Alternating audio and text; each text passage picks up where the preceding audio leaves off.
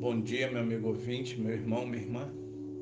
Hoje eu quero ler com vocês o livro de Jeremias, capítulo 12, a partir do versículo 1, o qual diz assim: Justo serias, ó Senhor, ainda que eu entrasse contigo num pleito, contudo, falarei contigo dos teus juízos, porque prospera o caminho dos ímpios e vivem em paz todos os que cometem o mal aleivosamente.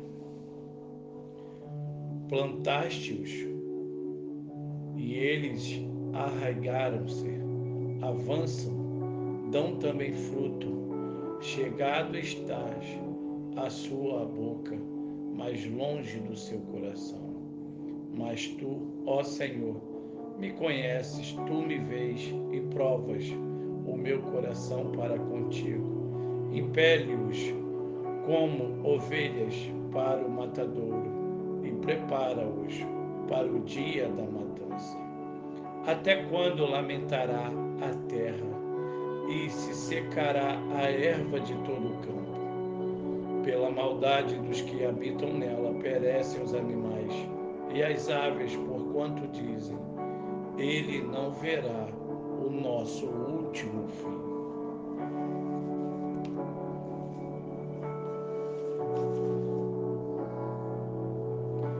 Em muitas situações desagradáveis, as pessoas se perguntam: por que isso aconteceu? Se Deus é tão bom, por que permitiu esta tragédia? Por que pessoas ruins prosperam?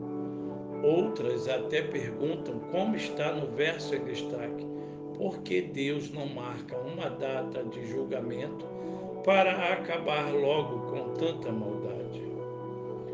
próprio profeta Jeremias questiona Deus quando percebe que o povo lhe desobedece e pratica todo tipo de maldade. Porém, primeiramente, ele reconhece que Deus é justo. A partir desse reconhecimento, começa a falar com Deus de forma muito íntima.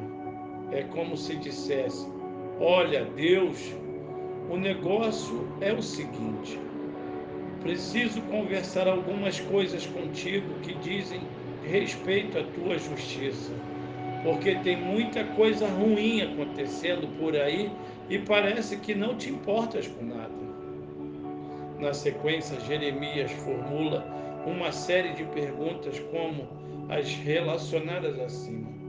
Parece até que são perguntas dos relacionamentos dos nossos dias.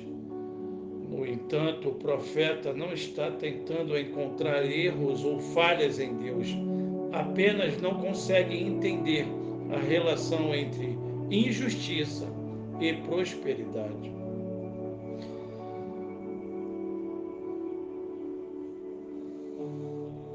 No verso 2 em que lemos, ele deixa claro que o povo usa o nome de Deus injustamente o que acontece é que Deus não responde diretamente às dúvidas de Jeremias, mas lhe pede que tenha ânimo, pois poderá enfrentar coisas ainda piores, porque a terra toda sofre as consequências do pecado humano.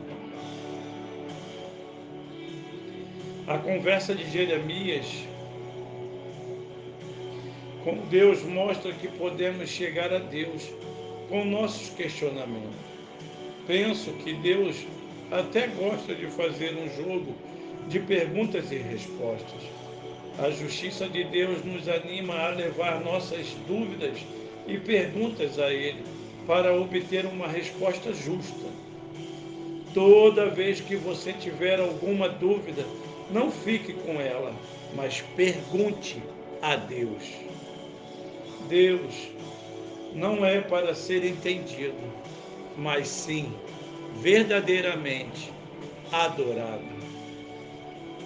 É, meu amigo, precisamos reconhecer Deus e adorá-lo, pois Ele é o único digno de merecer a nossa adoração. Para tanto, que Deus te ajude, que Deus te abençoe.